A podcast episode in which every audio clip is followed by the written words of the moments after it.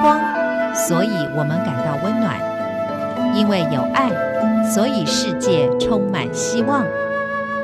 十分暖心文，传递善美乐，让爱无所不在。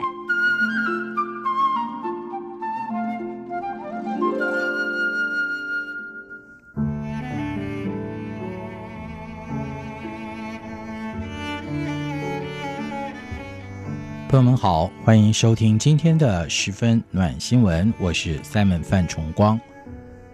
在台湾有许许多多 NGO，这些非政府组织发挥了爱心，不止在台湾做了许多的事情，爱心的脚步也走到了世界各地。这个团体就走到了柬埔寨。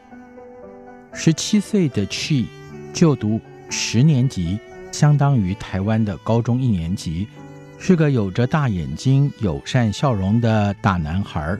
他的哥哥姐姐都已经离开家去工作了，但赚的钱只能够维持个人生活，并不足以供应家里，因此照顾奶奶和妈妈的责任也就落在他一个人的身上。每天早上五点多，去。就必须起床到市场买菜，并且煮饭，再赶去上学。由于奶奶患有癫痫，手脚时常痉挛，照顾起来并不容易。但是去对于家人不离不弃，辛苦照顾他们的同时，也努力追寻自己的梦想，希望未来可以成为一名建筑师。喜欢画画的他。虽然买不起专业的画具，却很懂得善用空间。家中的门板、墙壁都可以看到他的作品，门口还挂着一幅白布，上面有他精心绘制的吴哥窟、巴黎铁塔等。透过画作，可以看到去细腻的观察力与世界观。他希望能够有。更多不同的工具或者材料，创造出更多个人的作品。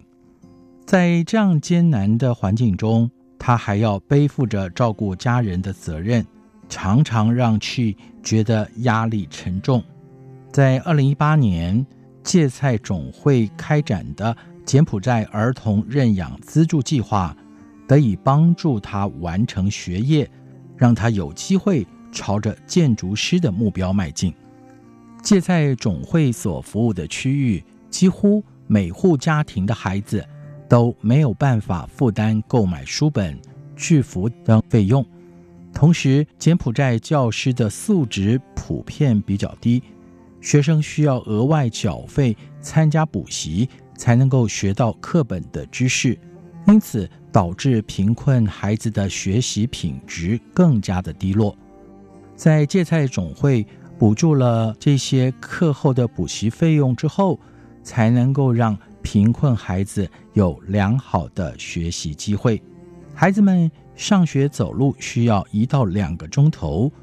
由于柬埔寨公共建设还不完备，许多地方仍然是黄泥巴路，遇到下雨天的时候根本就没有办法行走。在这个贫穷的地方，脚踏车。是孩子梦寐以求的交通工具，然而生活所需都成问题了，家长自然没有办法负担其他的需求。在柬埔寨，有许多的父母为了谋生，都外移到首都或者泰国、越南，把孩子留给祖父母照顾，因而产生了孩子营养不足、失学等等问题。有的因为父母离婚。而成为弱势的失依儿，不得不辍学去工作；也有孩子因为父母染上毒瘾入监狱而失去依靠；更有因为医疗资源不足，面临父亲或者母亲一方死亡或者双双死亡的失亲儿。芥菜总会针对当地社区的需求，提供孩子教育。学习和生活所需用品，同时芥菜总会也支持家庭亲职教育，还有其他卫生医疗等费用，以解决孩童营养不良以及降低居民因为生活环境恶劣而造成的疾病问题。芥菜总会在去年二零一八年四月实地走访了柬埔寨以后，决定和金边当地的非营利机构合作，提供有就学意愿的低收入家庭儿童与青少年多面向的教育及生活扶助。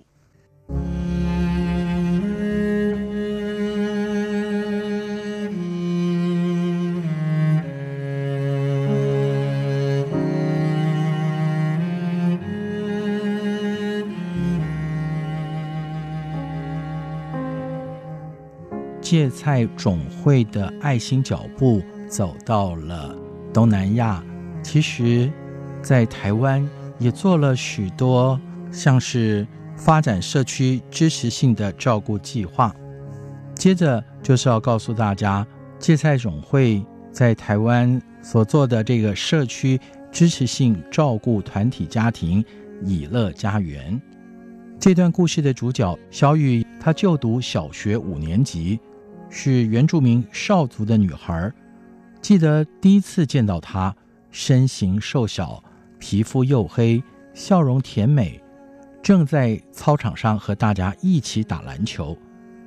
小雨有一位异卵双胞胎妹妹小慧，在妈妈生产时，因为时间拖得太长，造成脑部缺氧，导致发展迟缓，造成了轻度的智能障碍。小雨走到哪儿，小慧总会跟在后头。小雨也会细心的照顾小慧。当问到小雨辛苦吗？他总会笑笑的说：“不会啊，照顾陪伴妹妹是我的责任。”在小雨的眼神当中充满了爱。小雨的哥哥就读国中一年级，还有一个五岁的弟弟。小雨的爸爸。妈妈是街头艺人，工作的时间很长，收入和地点都不稳定，很少有时间和精力可以陪伴教导家里的四个孩子。有时候假日甚至必须带着孩子们一起在街头表演，家里的环境也因为不常整理而显得脏乱。在朋友的介绍还有教会牧师的帮助下，小雨和小慧。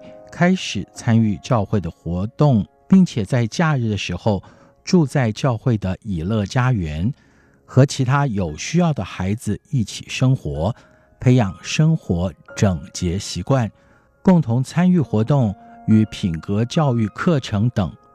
在家园中，透过老师用心的教导，小雨把所学的生活管理能力及环境清洁卫生运用在家里。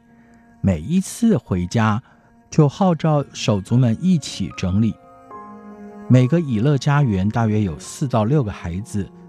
芥菜种会看着有一群在社区中的孩子，因为功能不彰，甚至处在退化的家庭里，不仅没有被妥善照顾，生活品格还有教育等各个层面也受到了影响。因此，从二零一七年起，就和在地的社区教会一起发展社区支持性的照顾计划，深入社区服务弱势家庭及孩童，落实身心灵全方面的照顾。以乐家园的老师不止必须长期陪伴与照顾孩子们，同时也必须要持续和原生家庭连结，协助教育家中的。主要照顾者，让孩子和家人之间学习建立良好的互动，不再复制原本的模式，期待能够透过真实的陪伴，让孩子感受到爱与关怀，并且在信任中重新建立安全关系及健全的生命。以上就是今天的十分暖新闻。